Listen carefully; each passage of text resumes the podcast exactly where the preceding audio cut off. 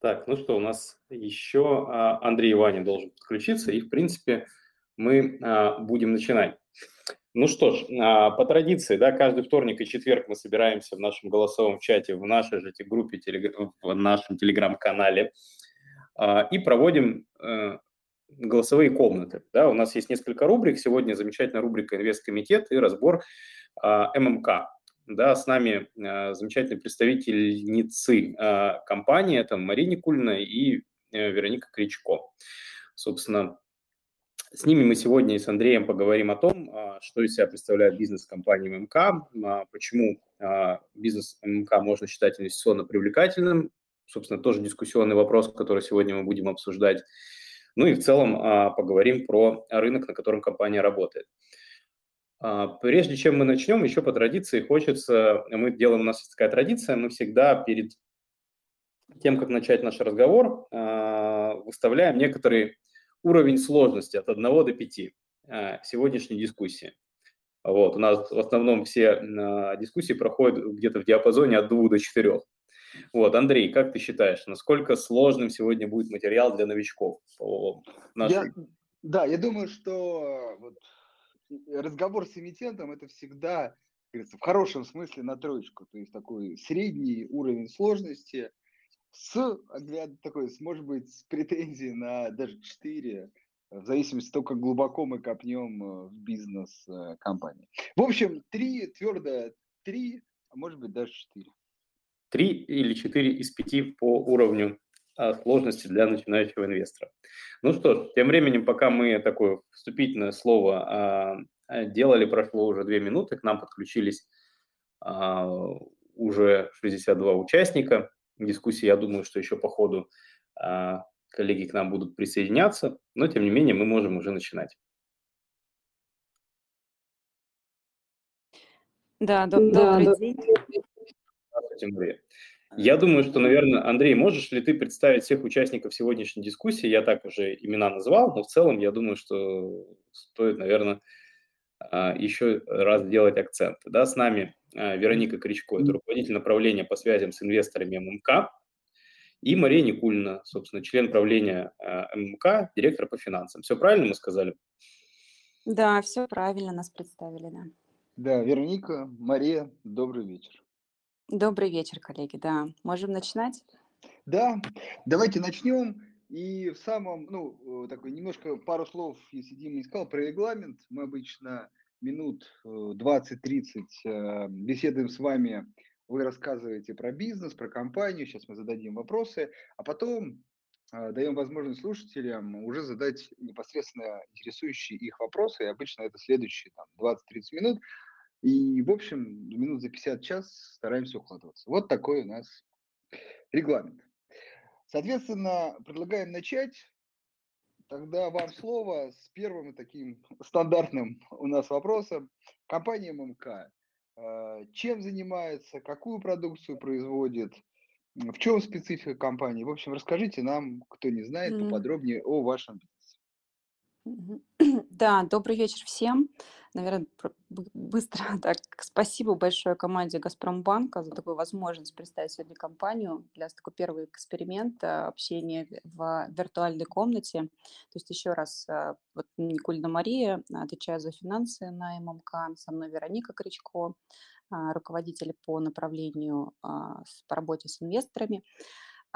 Спасибо всем, кто сегодня присоединился. Постараемся максимально, возможно, простым языком рассказать о ММК, о нашем бизнесе, чем мы занимаемся, о трендах на рынке и, наверное, самое главное, о наших планах а, и о нашей стратегии на ближайшие а, пять лет. А, ну, в общем, в общем, наверное, те, кто подключились, знают, что такое ММК глобально. ММК в первую очередь это один из лидеров стальной отрасли э, России. И а, если говорить о нас, то это ММК– это в первую очередь группа компаний, и более 85% всех активов сосредоточено на производственной площадке в Магнитогорске, в Уральском регионе. Также в нашу группу входят э, угольные активы, которые обеспечивают нас 40% всего угля, который мы потребляем для нашего производственного процесса. Угольный актив находится в Кемеровском регионе. Также в нашу группу входят производители оцинковки и полимерной продукции, находящиеся в Пермском крае. И у нас есть завод в Турции, который вот мы буквально месяц назад, пару месяцев назад приняли там решение о дополнительных а, производственных мощностях а, по нашему производству в Турции. Говоря о а, наверное, структуре собственности несколько слов. ММК – публичная компания, 81,3% владения – это Минта Холдинг – и бенефициарный а, акционер Виктор Филиппович Рашников 18,7% находится в свободном обращении на московской и лондонской бирже. Среди наших инвесторов а, представители Европейского Союза, США, Великобритании, и в том числе достаточно большой портфель наших сегодняшних инвесторов – это физические лица, которые активно через брокерские счета инвестируют в нашу компанию. Говоря, возвращаясь в ММК, наши производственные мощности – это а, порядка 14 миллионов тонн стали по производству стали, 12 а, миллионов тонн стальной продукции. А, в первую очередь мы сфокусированы на российском рынке, куда мы поставляем порядка 80% нашей металлопродукции. А вот а, наши клиенты, которые находятся недалеко территориально от нас, наши так называемые домашние регионы, как мы их называем, это то, что находится рядом а, с нами, а, это страны СНГ, которые также недалеко от нас находятся, они потребляют порядка 45% всей металлопродукции, которая потребляется в Российской Федерации. То есть вот фокус для нас российский рынок и те клиенты, с которыми мы сотрудничаем достаточно давно, инвестируем а, в производственную линейку, в продукцию, достаточно сложный ассортимент продукции, мы его называем премиальную продукцию, и в нашем портфеле эта премиальная продукция составляет порядка 50%. Что это? Это толстый а, лист, который используется для производства трубы, это оцинкованный прокат, полимерная продукция, холодный катанный прокат. А, и вот, наверное, переходя от фокуса, чуть подробнее дальше расскажу о стратегии и наш и видении российского рынка. Несколько слов, наверное, о трендах, которые вообще, в принципе, сейчас мы видим на стальной продукции, что происходит.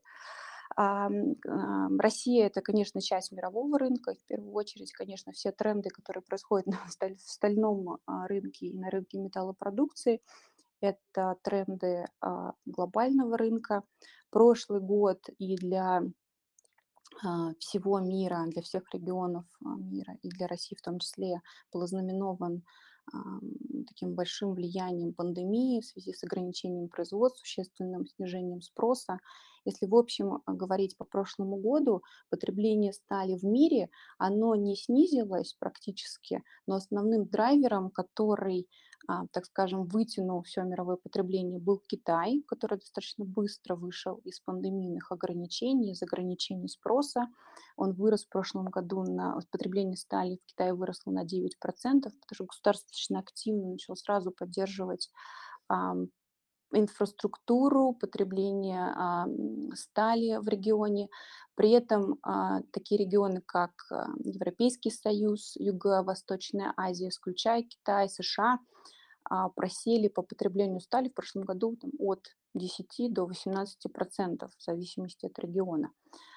А, и а, вот такой, скажем, негативный эффект, который мы видели в прошлом году из-за пандемии, а, в этом году обернулся достаточно позитивными трендами на рынке стали в связи с тем, что а, после снятия ограничений в каких-то странах они еще действуют, но государство активно сегодня, вот здесь 2021 год, поддерживают экономики, а, отрасли, в том числе связанные с металлопотреблением, поэтому мы достаточно позитивно смотрим на 2021 год.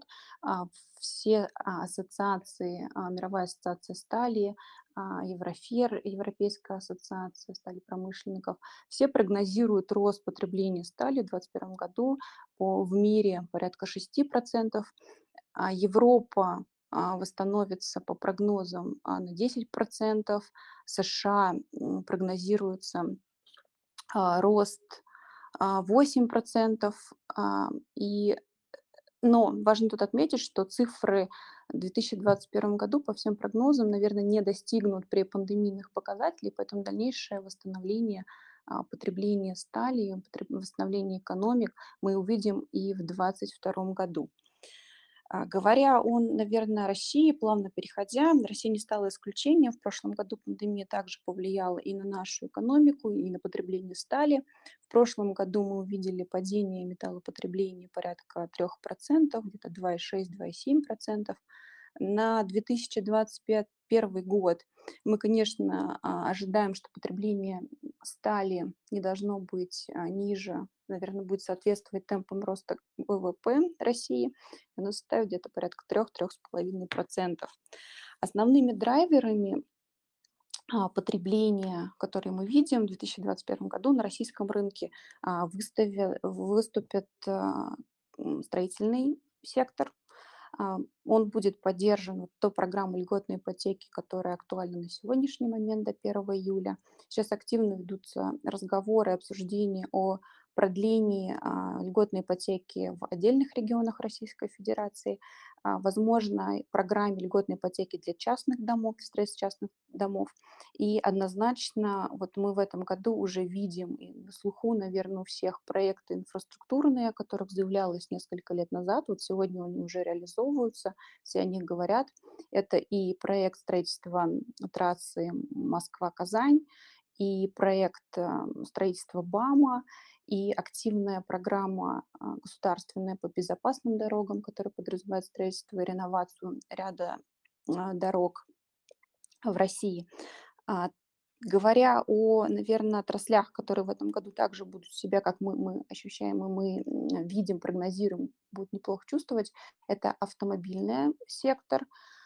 Сегодня вот все наши ключевые потребители, автомобилисты, покупатели автомобилисты видят достаточно активный спрос а, и со стороны промышленного сектора, это как и промышленные автомобили, и сельхозтехника, также и спрос а, физических лиц, которые инвестируют какие-то свои накопления, сбережения, которые не потратили на поездки, и также инвестируют в автомобили для путешествий внутри России.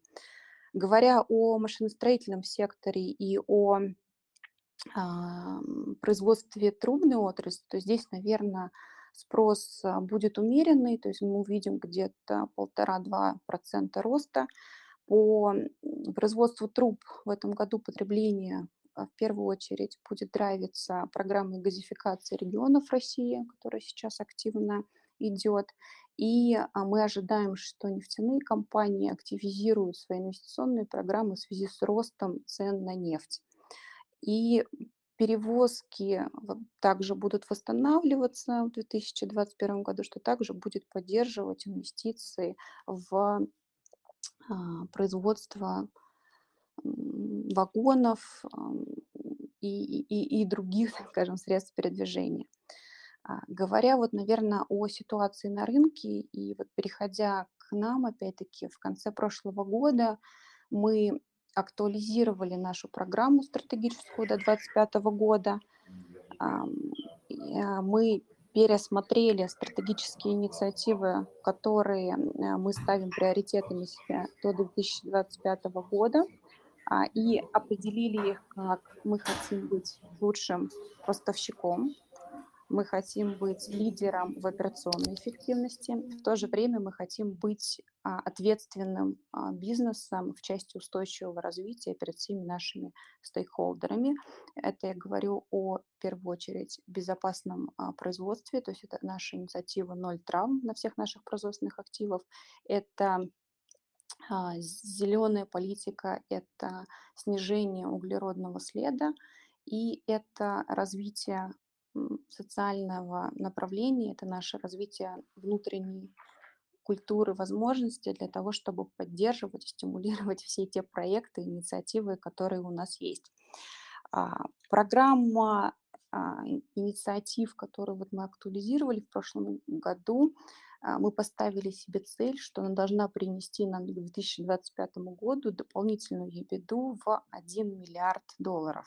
И основные эффекты мы ожидаем в первую очередь это от дальнейшего расширения и наши продуктовые линейки, инвестиции в наш совершенный портфель продукции, в клиентский сервис, который, как мы ожидаем, должен принести порядка 350 миллионов долларов.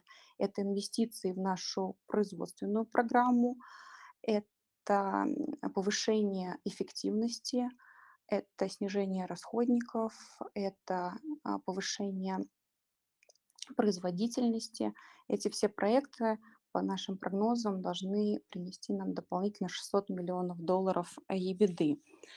А, говоря вот о проектах, наверное, основных проектах, которые мы ожидаем, может быть, мы чуть подробнее о них позже поговорим. В первую очередь, это обновление, а, наверное, мы сегодня инвестируем в, так скажем, первый этап а, производственного нашего процесса.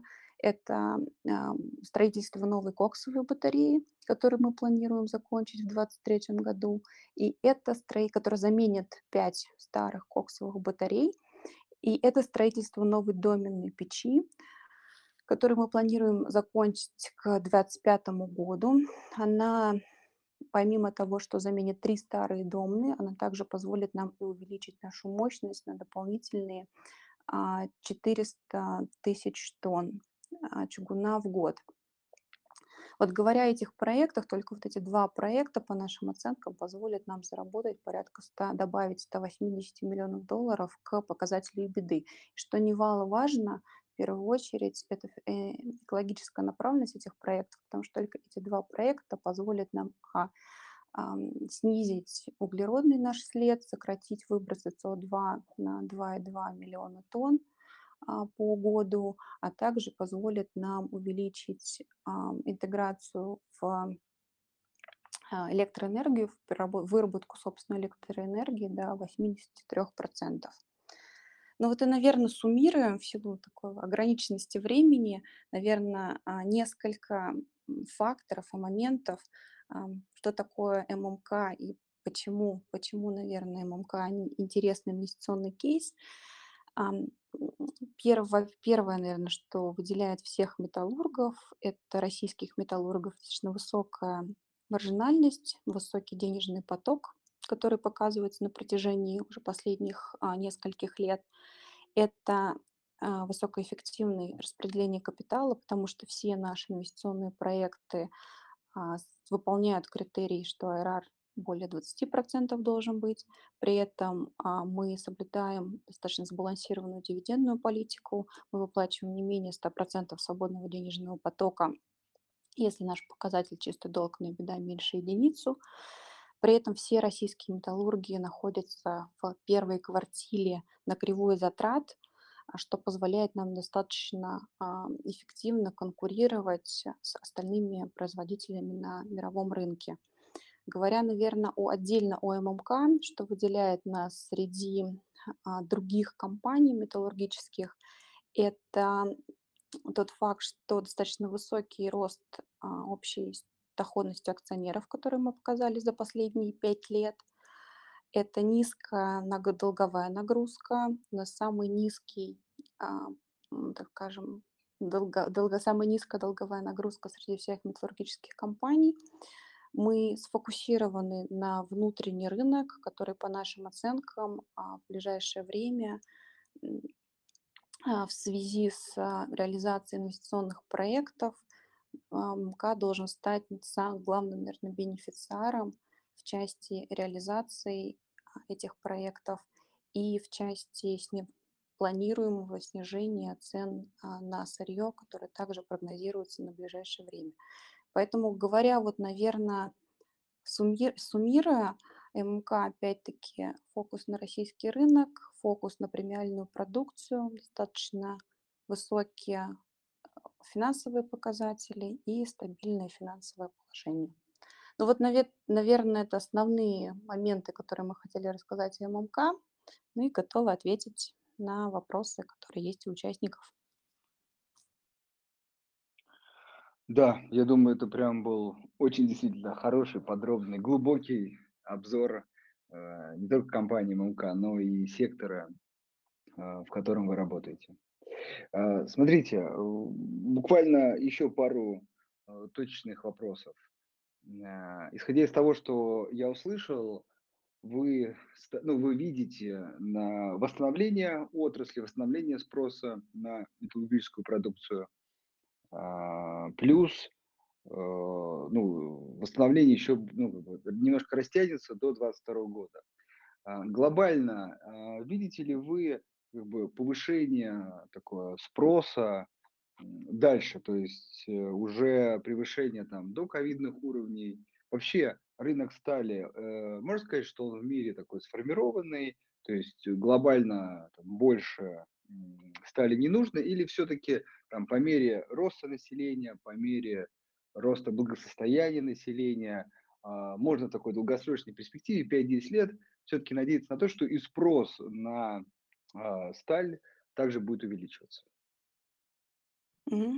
Да, смотрите, а, действительно, вот говоря о прогнозах, а, я сказала в первую очередь о прогнозе 2021-2022 год, потому что это те проекты и те тренды, которые мы уже сегодня видим. Говоря, наверное, о трендах 2000, до 2030 года, то, конечно, потребление стали глобально будет расти в связи с ростом населения глобально и в связи а, с а, стимулированием а, экономик мировых в связи с достаточно активной поддержкой государств в части инфраструктурных различных проектов, потребление однозначно будет расти. Если мы говорим специфично на Россию, потому что в первую очередь, как я уже сказала, МК сфокусирован на российский рынок, наверное, здесь несколько трендов, которые мы увидим а, до 2030 года. А, это и вот сегодня наш российский строительный рынок, он показывает достаточно низкую долю многоэтажных зданий на стальном каркасе, в то время как а, в мире этот показатель составляет 65, где-то 70 процентов, в России он сегодня составляет всего лишь 13 процентов. Поэтому а, при вот, наверное, таком мировом тренде переходе на все больше использование стали при строительстве высокоэтажных зданий, зданий, использование в национальных каких-то проектах, инфраструктурных проектах, однозначно это может стать таким дополнительным импульсом а, в потреблении стали в строительной отрасли. В части, например, автомобильного сектора, а, Сегодня в России автомобильный парк старше 13 лет, при том, что там, средний мировой показатель составляет менее 10 лет.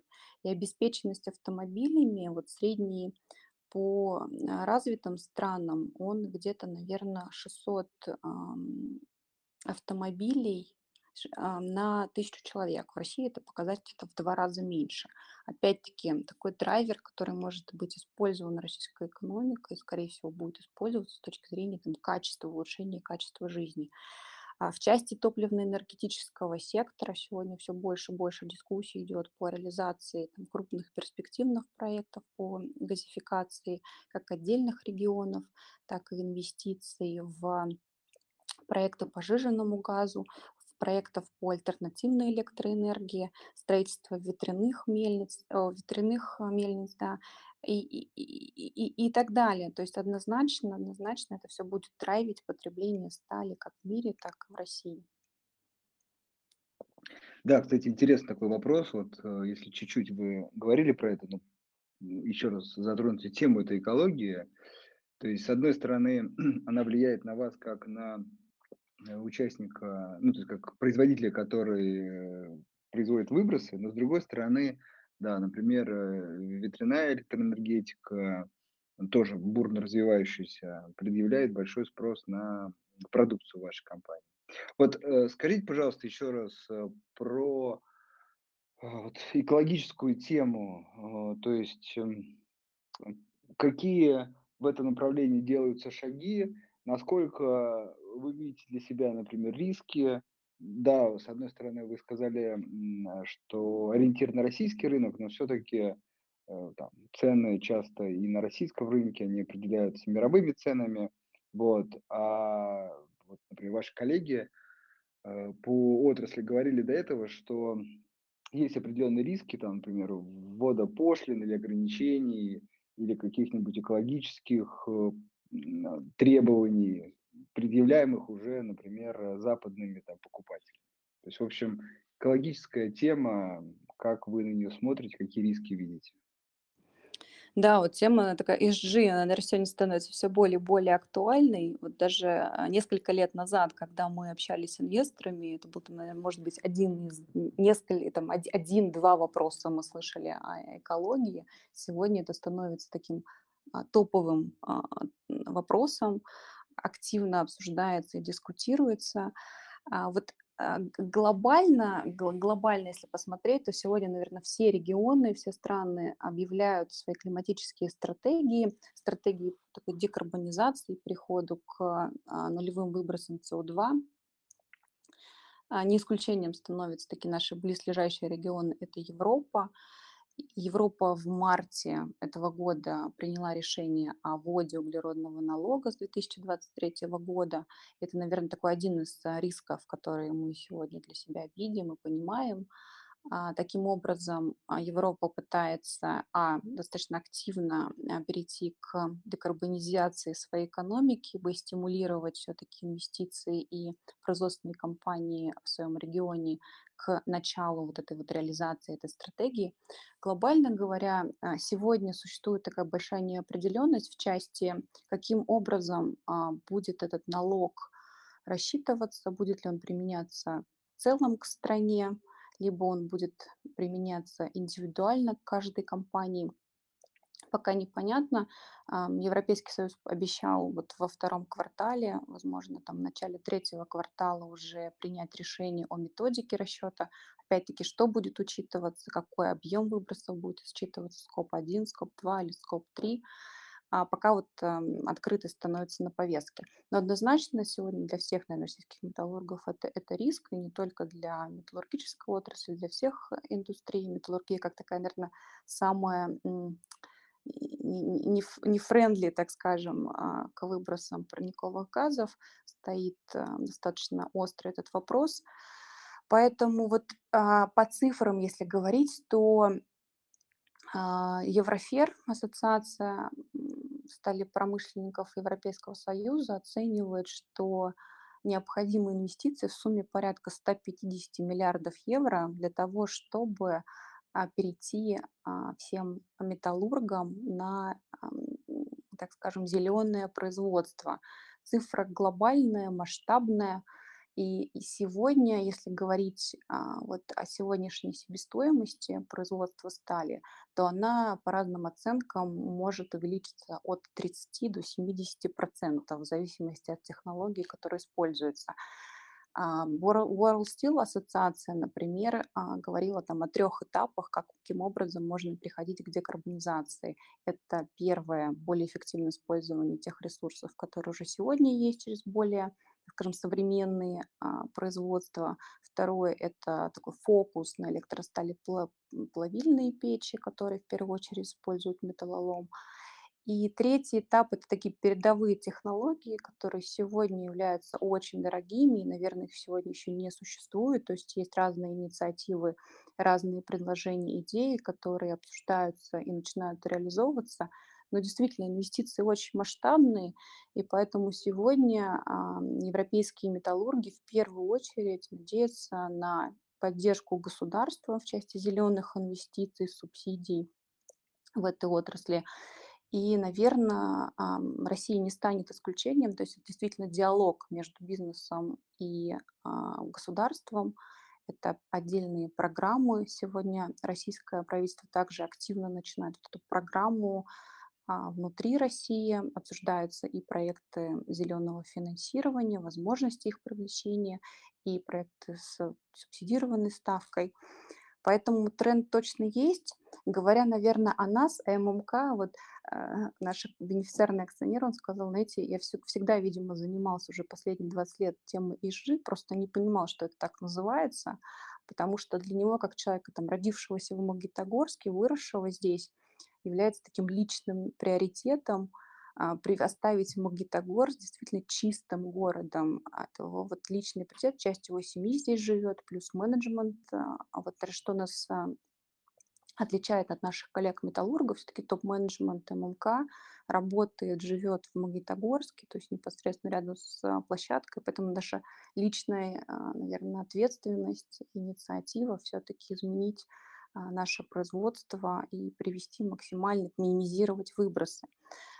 По ряду показателей, вот по тому, где мы сегодня уже можем сравниться, по показателям выбросы оксида азота, диоксида серы и пыли, а, мы уже вот по, по азоту и по сере уже сегодня ММК находится и выглядит лучше среднемировых показателей. По пыли а, мы сегодня чуть хуже, но мы планируем вот через реализацию наших инвестиционных проектов снизить а, выбросы в два раза к 2025 году. Говоря о выбросе парниковых газов, в этом году ММК первая компания в России, которая верифицировала а, независимым экспертам а, объем выбросов, которые мы делаем а, по ПАО ММК. Показатель за 2020 год у нас составил 2,18, а средний мировой показатель это где-то 1,8. И наша задача и наша цель к 2025 году достичь среднемирового уровня по показателю парниковых газов. Сегодня также в компании мы обсуждаем климатическую стратегию Думаю, что в ближайшее время, в среднесрочной перспективе, а, мы ее подготовим с точки зрения дальнейшей декарбонизации нашей группы. Хорошо, спасибо. То есть, в общем, тема действительно сейчас на повестке у многих компаний. А, смотрите, прежде чем дать слово слушателям, я все-таки хотел бы сказать, вернуться к классической отрасли, э, классическому такому пониманию инвестора, который все-таки смотрит в первую очередь на прибыль. Вы э, сказали, что есть ожидания по увеличению EBITDA за счет э, там, реализации инвестиционной программы. А, а есть ли э, некий ориентир, то есть можете ли вы давать или даете инвесторам по поводу ориентира дохода, ну, через там ближайшие 2-3 года или там 5, то есть какой-то ориентир, ну, опять же, понимаем, что много зависит от э, ситуации в мире, от стоимости стали, но все-таки есть ли у вас ориентиры по доходности, на которые, например, сейчас мог бы ориентироваться инвестор, принимая инвестиционное решение? А, ну, смотрите, а, конечно, наверное, не совсем корректно даже говорить о конкретных цифрах и беды, потому что, правильно, они завязаны на многие, многие показатели. Говоря о, о вот ММК, наверное, наших прогнозах, а, как я уже сказала, что мы с целью себе поставили плюс миллиард к цифрам 2019 года. А в части 2021 года и что у нас вот сегодня происходит, да, мы планируем а, увеличение производства по 2021 году на 14-15% в этом году. А, в связи с тем, что в прошлом году мы запустили новый стан, один из наших, такой, конструировали новый стан, увеличили его мощность. То есть однозначно мы прирастем с точки зрения объемов производства. Мы прирастем в объеме а, премиальной продукции. В абсолюте эта цифра вырастет э, там, порядка 3%, мы ожидаем 3-4%. А, в доля, доля премиальной продукции там, в 2021 году чуть подснизится в связи с тем, что мы просто вырастем в общем масштабе производства. Но опять в абсолюте цифра будет больше. И вот говоря о дальнейших, наверное, нашей стратегии и перспективах дальнейших, а, как я уже сказала, наши инвестиционные проекты, они позволяют нам а, увеличивать объемы производства на 400 тысяч тонн в связи с новым доменным производством, реконструкцией конвертерного производства и дальнейшими инвестициями в продуктовую линейку, в такой сложный ассортимент, а, в маржинальный ассортимент. Говоря о доходности, наша сегодняшняя дивидендная политика, наверное, одна из самых таких привлекательных на рынке. Она привязана к показателю свободного денежного потока – мы выплачиваем не менее 100% а, денежного потока. Это операционный поток за вычетом наших инвестиций в капитальное строительство. Ну вот, наверное, такие ориентиры, которые мы сегодня можем озвучить. А, да, Мария, спасибо. Могли бы просто, я думаю, не все слушатели знают, хотя бы понять э, уровень беды в 2019 году. Какой был?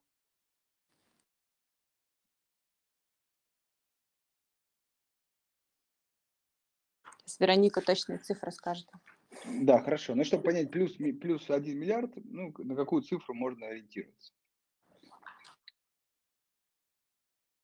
Да, давайте пока Вероника смотрит, вы чуть-чуть сказали, можно еще раз точно сформулировать, это обычно такой мой любимый финальный и интересующий инвесторов вопрос, дивидендная политика, как она э, вас звучит, если она сформулирована, на что вы ориентируетесь при выплате дивидендов? Смотрите, вот как я уже сказала, дивидендная политика, да, она привязана к свободному денежному потоку. А, а, это операционный поток за вычетом инвестиций в капитальное строительство. И а, она, наша дивидендная политика, значит, мы платим не менее 100% свободного денежного потока, платим мы традиционно ежеквартально выплачиваем, то есть наша политика говорит о ежегодных выплатах, но мы фокусируемся на ежеквартальных выплатах. Традиционно уже на протяжении нескольких лет поддерживаем традицию ежеквартальных выплат.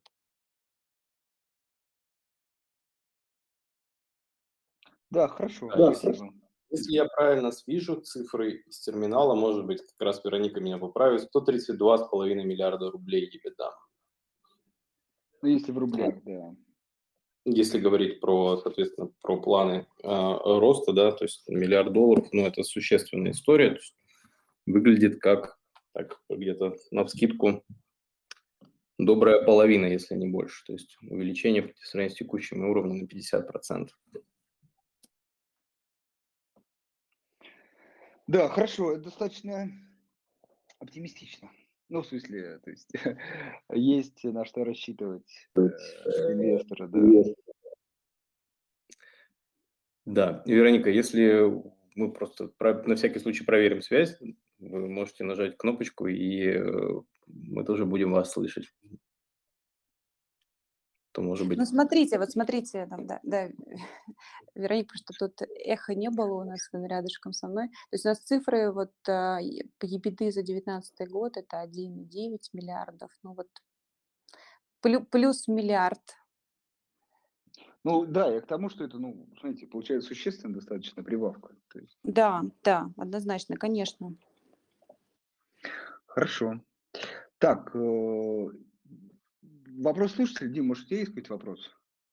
Или перейдем к вопросам? К вопросам? Нет, мне, мне, честно говоря, как бы понятно, да, то есть э, озвученные аргументы по динамике. Ну, то есть базово понятно, что если я коротко так резюмирую, возможно, вы меня поправите, да, что компания ориентируется на, прежде всего, на внутренний российский рынок, да, при этом, в отличие от коллег по цеху, большую ставку делает на премиальную продукцию, да, то есть такие, э, э, скажем, премиальные сорта стали, толстый лист, все, что используется особенно для а, производства труб, насколько я понимаю. А, по финансам все выглядит очень-очень неплохо. С точки зрения там, долговой нагрузки она тоже ниже, чем у коллег а, в отрасли. При этом, собственно, ставка делается на дальнейший а, рост потребления стали в России в связи с запуском национальных проектов, как то газификация там, и ряда других. Вот это, наверное, то короткое summary, которое я для себя вынес. А, возможно, я что-то не учел. Ну и плюс есть Нет, амбициозные да, планы. все правильно, да, Дмитрий. Единственное, вот добавлю, наверное, в части, смотрите, фокус на внутренний рынок, опять на долгосрочные отношения с нашими покупателями. Вот в, в части долгосрочных отношений, чтобы было понятно, да, АвтоВАЗ, который находится рядом с нами территориально, вот сегодня ММК, через, наверное, мы достаточно много инвестировали в нашу продуктовую линейку на протяжении предыдущего инвестиционного цикла, и сегодня нам это позволило стать поставщиком номер один а, для АвтоВАЗа, да, основного а, производителя машин в России. И второй момент в части, да, фокус на российский рынок, но при этом мы достаточно мобильны и можем достаточно оперативно переориентировать э, в случае необходимости наши потоки на экспортные рынки. А, примером послужил прошлый год, второй квартал, когда достаточно существенно снизилось потребление в России в связи с ковидом и ограничениями, которые были введены мы 40% нашей продукции отгрузили на экспортные рынки, как на наши традиционные рынки, это Юго-Восточная Азия, Северная Африка, так и на новые рынки для нас это Европа. То есть мы впервые поставили в прошлом году премиальную продукцию а, в Европу продавали, в Европу в силу вот этого ограниченного спроса внутри России. Но опять-таки а, фокусируемся здесь и в случае необходимости можем переориентироваться на европейский рынок. Европейский, европейский рынок. Спасибо большое, Мария. Очень-очень интересный бизнес. А, ну что ж, я в целом так для себя на все вопросы получил ответы. Возможно, а, наши слушатели хотят задать нам вопрос. Давайте будем а, добавлять. Для этого нужно поднять руку, собственно, и э, Кирилл вас добавит, и вы сможете задать свой вопрос. Иван, вы были первым, мы внимательно вас слушаем. Да, здравствуйте.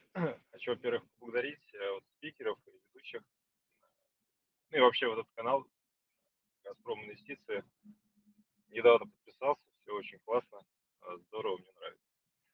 Вот. Спасибо большое.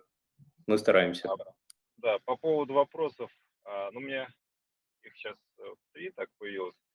Первый, наверное, недавно попадалась мне статья про то, что в связи с э, текущими высокими ценами на стальную продукцию а также появляется больше таких производств, которые именно перерабатывают уже существующий лом, там, которому порядка там, в среднем там 10-20 лет.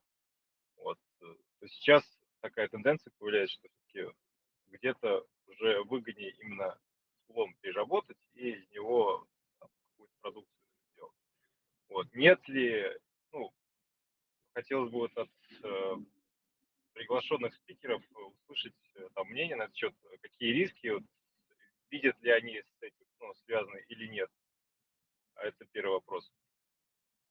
А, второй по поводу как раз-таки вот выхода на, ну, на другие рынки. То есть сейчас прозвучало то, что из-за пандемии да, вот, смогли переориентироваться и там какую-то часть рынка, ну, вернее, какую-то часть продукции поставить на другие рынки.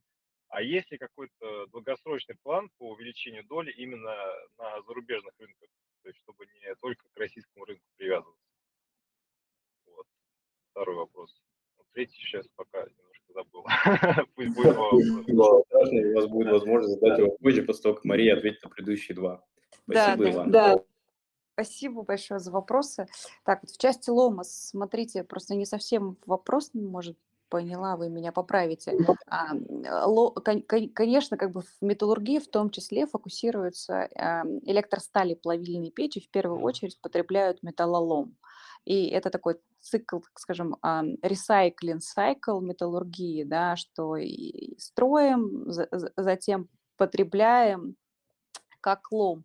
Поэтому этот тренд, этот цикл на рынке, он всегда существует.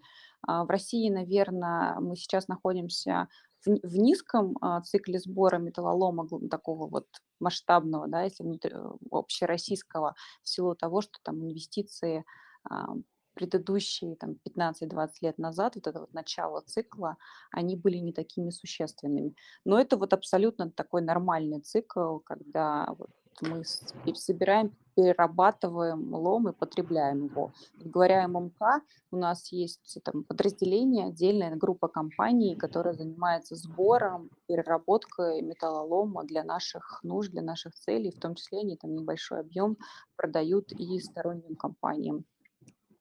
В части... А, да. Я бы хотел уточнить по поводу, по поводу лома, вот э, именно это связано именно с э, другими странами, ну, Китай в частности, да, огромная экономика, и вот у них сейчас э, появляется такой интерес, то есть они как бы больше будут перерабатывать сами, и из-за этого могут теоретически э, цены на металл упасть на внешних рынках, ну, соответственно, как бы и на внутренних, то есть всех цена упадет.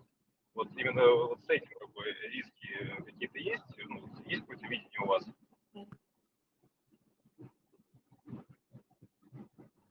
Да, здравствуйте. Выключать микрофон, а если вы задали вопрос, чтобы эхо и шум не мешали просто нам отвечать. Спасибо большое. Потом мы сможем снова Да, это Вероника Крючко. А, смотрите, наверное, ваш вопрос сводится больше к из, из, изменяемой, скажем так, парадигме а, металлургии в Китае, то есть в силу а, того, что экологическая повестка там набирает все больше и больше оборотов, по заявлениям недавним председателя правительства Китая Ли Кицена, они будут в своем металлургическом производстве все больше переходить в сторону электросто, электрос, электросталеплавильного производства, электросталеплавильной технологии, в свою очередь потреблять больше металлолома в производстве. И тем самым существует мнение на рынке, что эта концепция в следующие там, несколько лет, в следующее десятилетие будет давить, ну, то есть э, по нисходящей на цены на ЖРС потому что как бы Китай тем самым будет отходить от потребления ЖРС, каким он сейчас является на глобальном рынке, и потреблять больше лома. В свою, свою очередь менять всю эту историю, картинку на рынке. Для тех, кто новый металлург э, вроде меня, э, что такое ЖРС? Да, да, да, извините, ЖРС это железорудное сырье, то есть это основная составляющая при производстве чугуна и в дальнейшем при производстве стали тогда тоже вопрос от начинающего металлурга. Я где-то слышал, что в целом, если говорить про электро, электросталь, не всю а, продукцию можно таким образом произвести. Или сейчас уже технологии позволяют абсолютно всю номенклатуру по производству стали, а, в том числе воспроизвести из металлолома. Ну, здесь э, влияет качество того металлолома, в первую очередь, который потребляется. Вот я бы так ответила, потому что если мы говорим о высококачественных марках стали, а, то, то здесь могут возникать определенные риски в связи с качеством сырья, которое потребляется. А, и тогда, собственно, эта и история... второй вопрос. Я, я извиняюсь, мы не, на вопрос Ивана не ответили на второй вопрос а, в части вот ориентации и, и, и фокуса на экспортные рынки.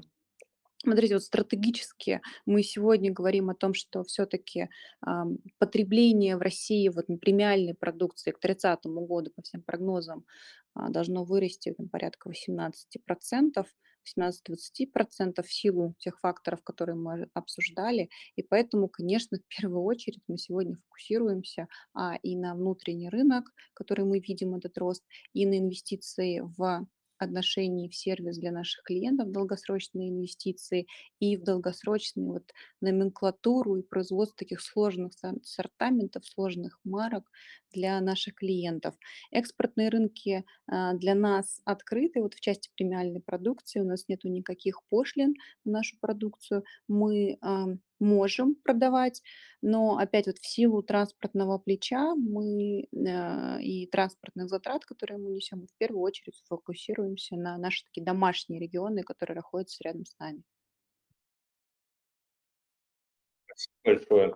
Ну, то есть а, правильно, ну, тут важно понимать еще логистику. Действительно, там вскользь э, Вероника это упомянула, да, что транспортное плечо – это, по сути, э, стоимость металла, да, она еще как бы очень сильно зависит для конечного потребителя от того, на какое расстояние его придется транспортировать. Все-таки это такой а, достаточно объемный материал, да, и поэтому здесь очень важно не только а, с точки зрения цен, да, сбалансировать рынки, но и с точки зрения логистики. Поэтому действительно коллеги, наверное, а, там в своих моделях это учитывают, и поэтому а, там абсолютно аргументированно делают ставку на внутренний рынок, как с точки зрения того, что темпы его роста в отдельных сортах стали, я так понимаю, будут опережать среднемировые, так и связано с тем, что логистика здесь э, коллегам гораздо удобнее. Опять да, же, если я прав, я тут да. не претендую. Э, спасибо большое, да, вот на вопрос ответили. И э, сейчас, собственно, третий вопрос, да, вспомнился. Вот именно касаемо премиальной продукции, э, что она вообще из себя представляет? Вот я сейчас понял, что это для труб используется, но какие-то еще, наверное, есть э, ее способы применения. Можете сказать? Угу. Да, но это, наверное, везде. То есть вот а,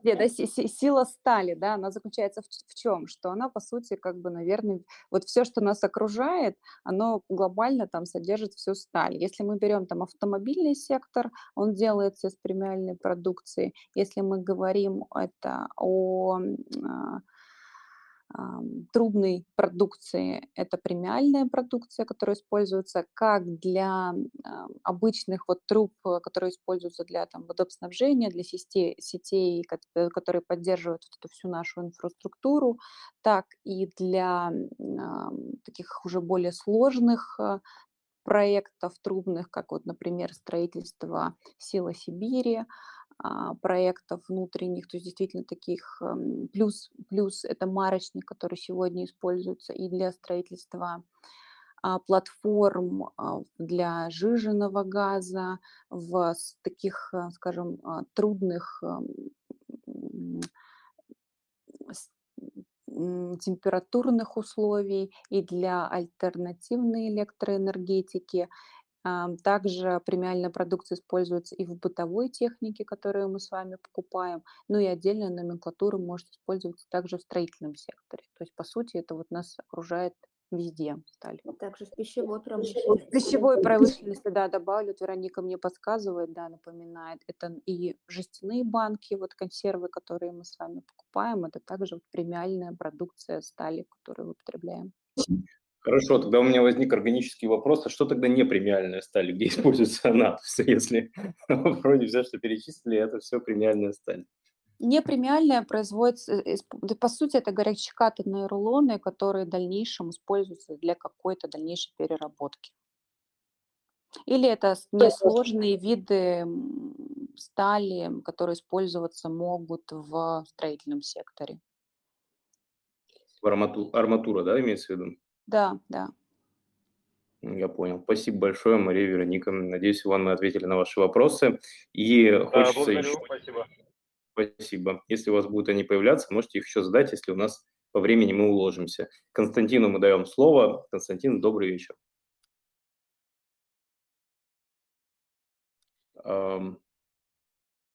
Можно нажать кнопочку. Пока, собственно, Константин думает, Артем. Да, добрый, добрый день, коллеги. Э, спасибо большое за такой детальный рассказ о компании. У меня вот вопрос следующий э, к Марии. Вообще, как вы оцениваете возможность вероятного введения э, санкций со стороны США, если на эту отрасль будут наложены санкции? То есть есть у вас какой-то план в случае введения санкций? Спасибо. Смотрите, вот сложно комментировать, а, наверное, по политику и санкционные ограничения. Наверное, даже не буду брать вот на себя такое право. В части непосредственно ММК а, мы соблюдаем вот все, так скажем, антисанкционные требования или санкционные требования.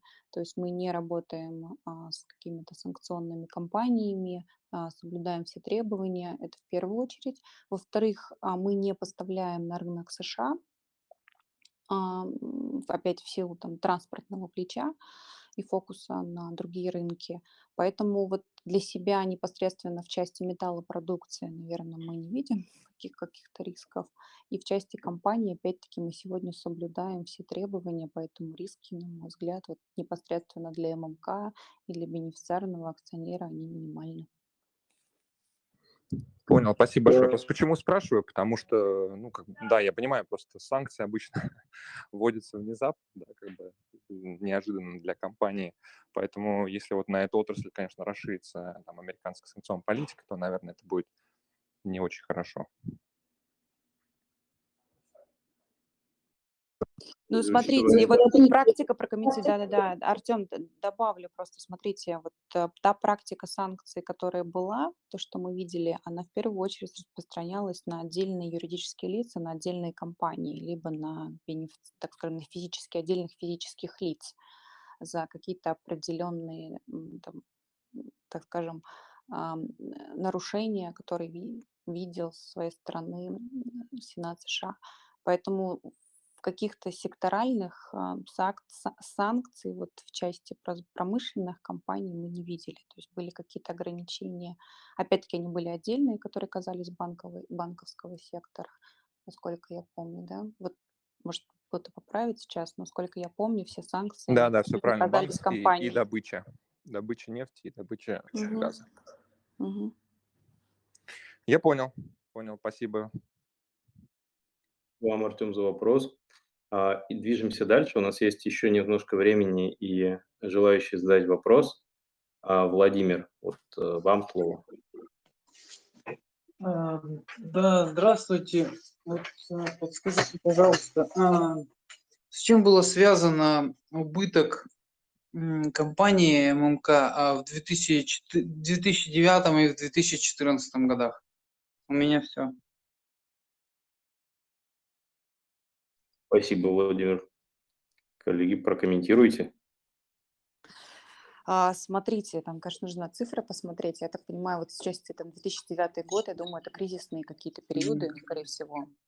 Поэтому, Владимир, если у вас там конкретно есть будут вопросы, можете вот к Веронике, к АЯР команде обратиться, они прокомментируют. Но я думаю, что каких-то там существенных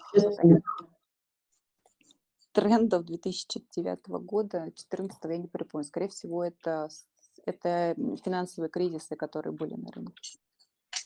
Корректурами цен на сталь. Да, я думаю, да, добавлю, что в первую очередь это думаю, классическая цена, ну, вопрос цены, то есть исторически низкие цены в этот период на сталь, соответственно, привели к таким результатам. Хорошо, надеюсь, мы так верхнеуровнево ответили на вопрос Владимира. А, так, Никита, а, ваш вопрос. Добрый вечер. Э, добрый вечер. Э, большое спасибо за организацию данного звонка. Вопрос э, следующего характера. В первом квартале ММК нарастила оборотный капитал довольно-таки сильно. Вопрос такой, можете ли спрогнозировать, какие изменения будут по итогам второго или, если можно, третьего квартала, будет ли он столь же сильно нарощен, э, либо нет. И второй вопрос э, по поводу турецкого дивизиона. Виктор Филиппович Ратников говорил, что при предложении хорошей цены на этот дивизион он будет продан. Есть ли какие-то подвижки в этом направлении? Стоит ли дивизион на продаже? Спасибо большое. Никита, спасибо за вопросы. А вот в части оборотного капитала в первом квартале, в первую очередь, э, это эффект высоких цен, роста цен как на сталь, так и на сырье. Это все отразилось в оттоке, который мы увидели в первом квартале. И вот в части такой компенсации для того, чтобы неким образом уравновесить наши дивидендные выплаты для наших акционеров, мы выплатили по результатам первого квартала как раз-таки мы там компенсировали, да, вот частично а, такой экстра капекс наш, программу экстра, экстра, э, э, э, экстра капитальных затрат, которые планируются через дивидендные выплаты. Мы выплатили 212 да, процентов от свободного денежного потока за первый квартал. А наш а, ориентир и таргет по оборотному капиталу это 14-15% от выручки вот последние несколько кварталов мы показываем цифры лучше немного. А если говорить про второй квартал, конечно, будет э, влиять тренды на ценовые тренды, как на сырье, так и на сталь. Вот, возможно, мы увидим отток по оборотному капиталу. Ну вот я бы с точки зрения модели вот ориентировалась на показатели, а, вот, которые мы выставляем для себя, там 14% от э, оборотного капитала от выручки. Это на первый вопрос комментарий в части а, турецкого дивизиона, да. Да, вот э, мы говорили о том, что для тех, кто не знает, вот я упомянула, что у нас есть производство в Турции. А, в 2007 году а, мы производство в Турции представлено двумя, так скажем, сегментами. Это электросталеплавильные печи, и это а, переработка а, горячекатанного рулона как раз-таки в премиальную продукцию. В 2007 году в связи с а, достаточно высоким ростом и быстрым ростом цен на металлолом было принято решение остановить производство в электросталеплавильном дивизионе. Вот сегодня мы в связи с изменением трендов на рынке такой достаточно активным спросом на металлопродукцию, приняли решение о запуске производства горячей части. Это по году мы ожидаем, что должно нам прибавить порядка 2 миллионов тонн по нашим объемам стали, и в том числе больше половина производства это опять-таки будет премиальная продукция, оцинкованный металл. В части того, что там проект стоит на продаже, ну, смотрите, а, турецкий дивизион, наверное, не является нашим, а, так скажем, фокусом, да, все-таки вот фокус нашей группы, он сосредоточен немного на другом. Если будут интересные предложения, которые мы сможем рассмотреть, я думаю, что можно будет что-то обсуждать. Но вот сегодня каких-то предложений, которые бы удовлетворяли наши аппетит в части цены, вот у нас на столе нет.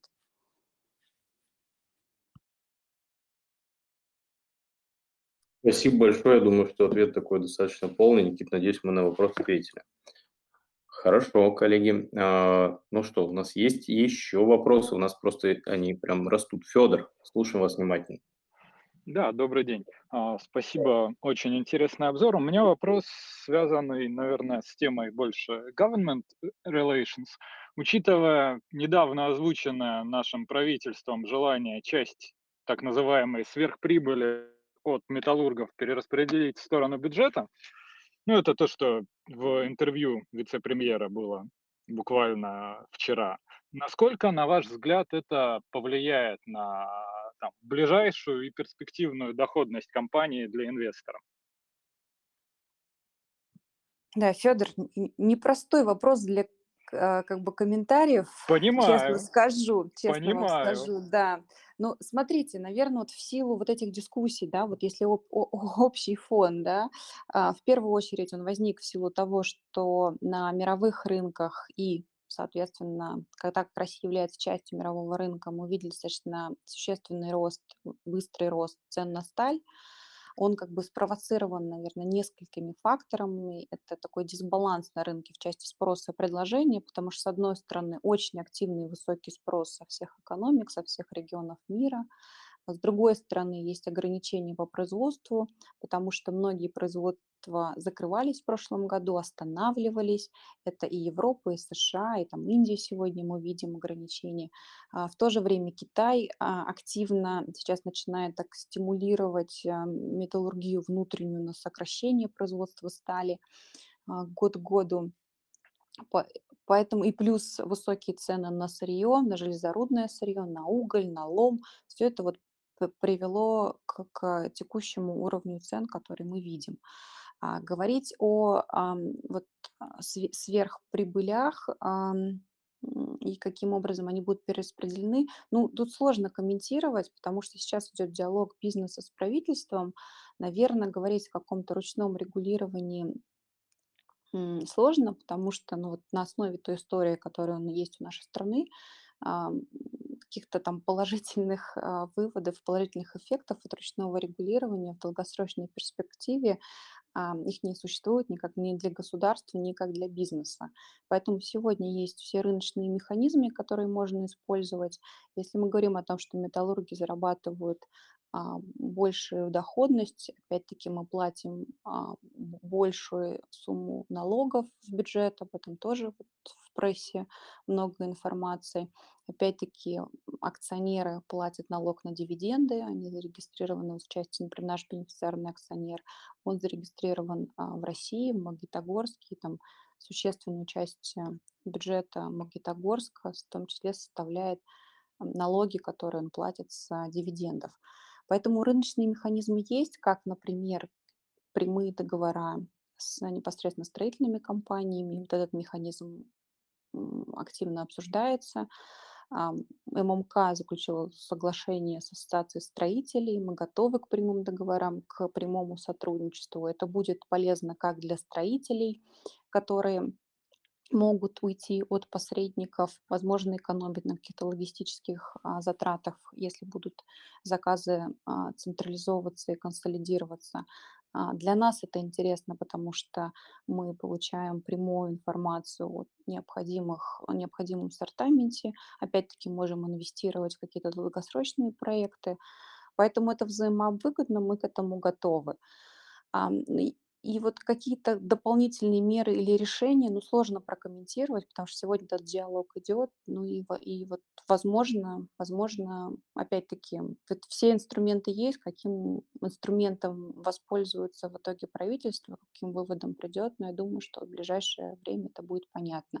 Ну вот сегодня, в принципе, все, все инструменты есть, и все вот те а, проекты, инициативы, которые а, выносятся, как я сказала, например, прямые договора, то, в принципе, реализуются уже сегодня металлургическими компаниями на рынке. Мария, спасибо. Очень подробный ответ. Ну, то есть в целом можно говорить о том, что такая неопределенность все-таки она сформировалась и может быть определенным риском а, в перспективе, в какой-то риск вылиться, но пока непонятно. И если время позволяет, я бы хотел второй вопрос задать касательно, насколько производство, в принципе, зависит от импорта, частично с санкционной историей связано. Есть ли в производстве какое-то сырье, оборудование, что-то, что импортозависимо, ну и, соответственно, в случае ухудшения санкционной политики имеет определенные риски, что вот прям риски остановки производства, условно говоря, несет. Насколько я как бы представляю, есть история с игольчатым коксом, который используется для производства электродов для плавки. Но насколько конкретно у вас на производстве это используется, тут я вот не в курсе. Угу. Угу. Да, ну вот смотрите, если мы говорим про прямые наши закупки, то основное сырье, которое мы потребляем, это железорудное сырье, уголь и лом. Это все-таки покупки, закупки mm-hmm. на внутреннем рынке. Поэтому здесь мы, наверное, так, on the safe side, как говорят, да, на безопасной стороне. А, вы правы, что есть а, вопрос по электродам, потому что мы их а, закупаем. Это частично импортная продукция. Также импортная у нас закупки в части запасных частей для наших производственных активов, потому что в основном они на все производственные активы это либо немецкие, а, строились либо вот немецкими компаниями, либо итальянскими компаниями, поэтому вот в этой части мы зависимы. А вот глобально в части производственного процесса, ну, вот все, все это сфокусировано внутри России. Спасибо. Коллеги, спасибо вам огромное, что нашли время и так подробно рассказали о своем бизнесе, о компании, о ее перспективах и поотвечали на вопросы наших слушателей.